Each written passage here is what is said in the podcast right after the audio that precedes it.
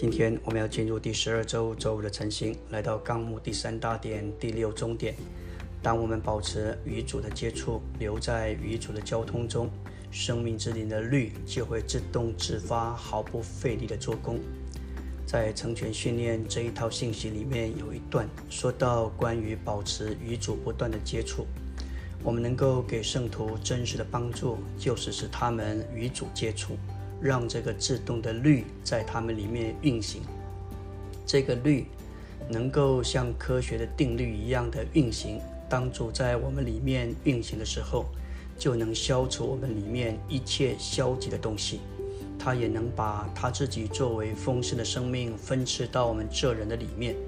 这生命能吞灭死亡。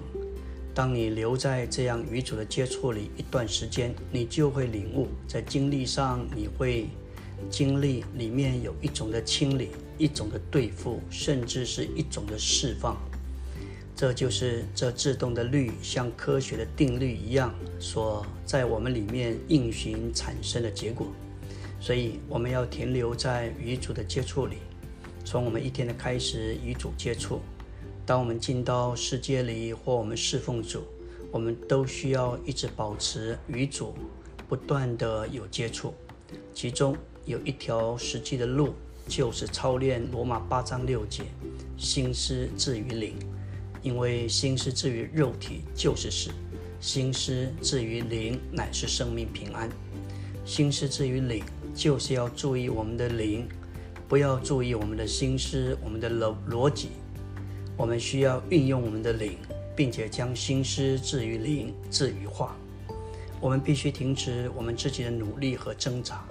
我们若是没有看见罪是一个律，我们必须看见我们的意志绝不能胜过这一个律，否则就会落在罗马七章的圈套里。即使我们用尽我们天然属人的意志，想要借着努力挣扎胜过这个罪和死的律，也绝不能胜过。唯有罗马八章那生命之灵的律，才能够胜过罪与死的律。保罗在罗马七章所经历的，乃是他一次又一次的励志，结果是一再的失败。人所能做的最多就是下定决心，运用他的意志。我们知道，在世界上，每年每一次遇到一个新的年头，人不仅盼望除旧更新，许多人都有这种经历，许下心愿，立下心志，基本的利益都是好的。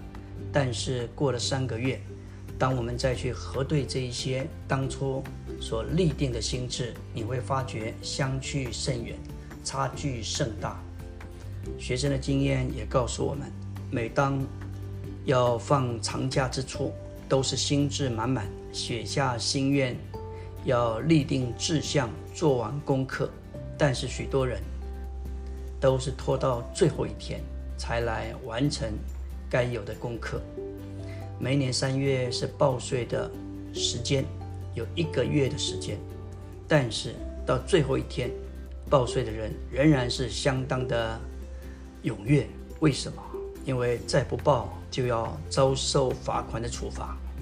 你就看见人总是在那里一拖再拖，这就是我们常常落到罗马七章，立志为善，由得我。行出来却由不得我那个光景里，罪在我们里面潜伏，仅仅是罪，却当我们愿意为善的时候，这个罪就被唤起，变成那恶。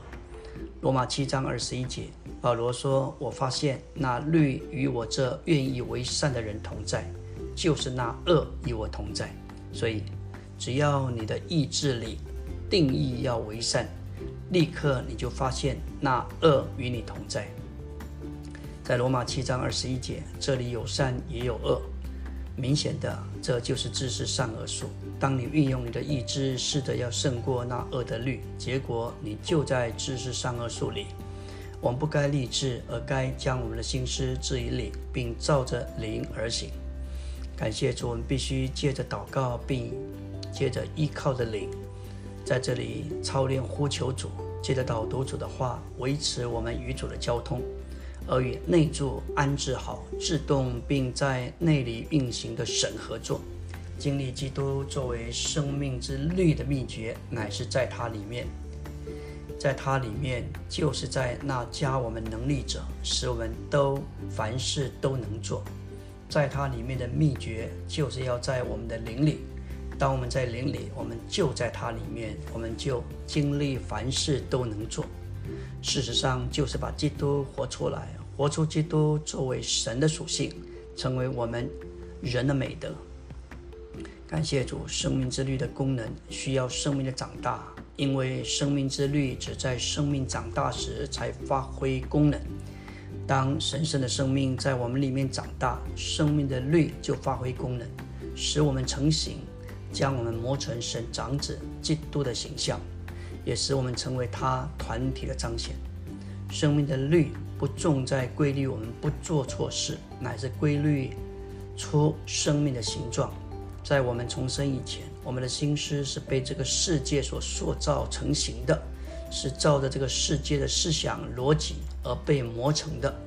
因着没有神的生命，就在心思的虚妄里生活行动，悟性是昏暗的。感谢主，等到我们重生了，进到召回生活里，也进到这位这个时代的执事之下，被带到圣经的数值。享受真理的丰富，这时我们的心思就得以更新。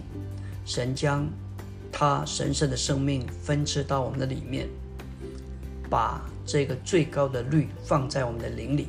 这律从我们的灵里扩展到我们内里的各部分，就如心思、情感和意志，而成为几个律。当我们在这生命里渐渐长大时，这生命就有机会。从我们的灵里扩展到我们里面的各部分，每一部分都有一个律来规律我们。这些律乃是从那一个生命之里的律发展出来的。阿门。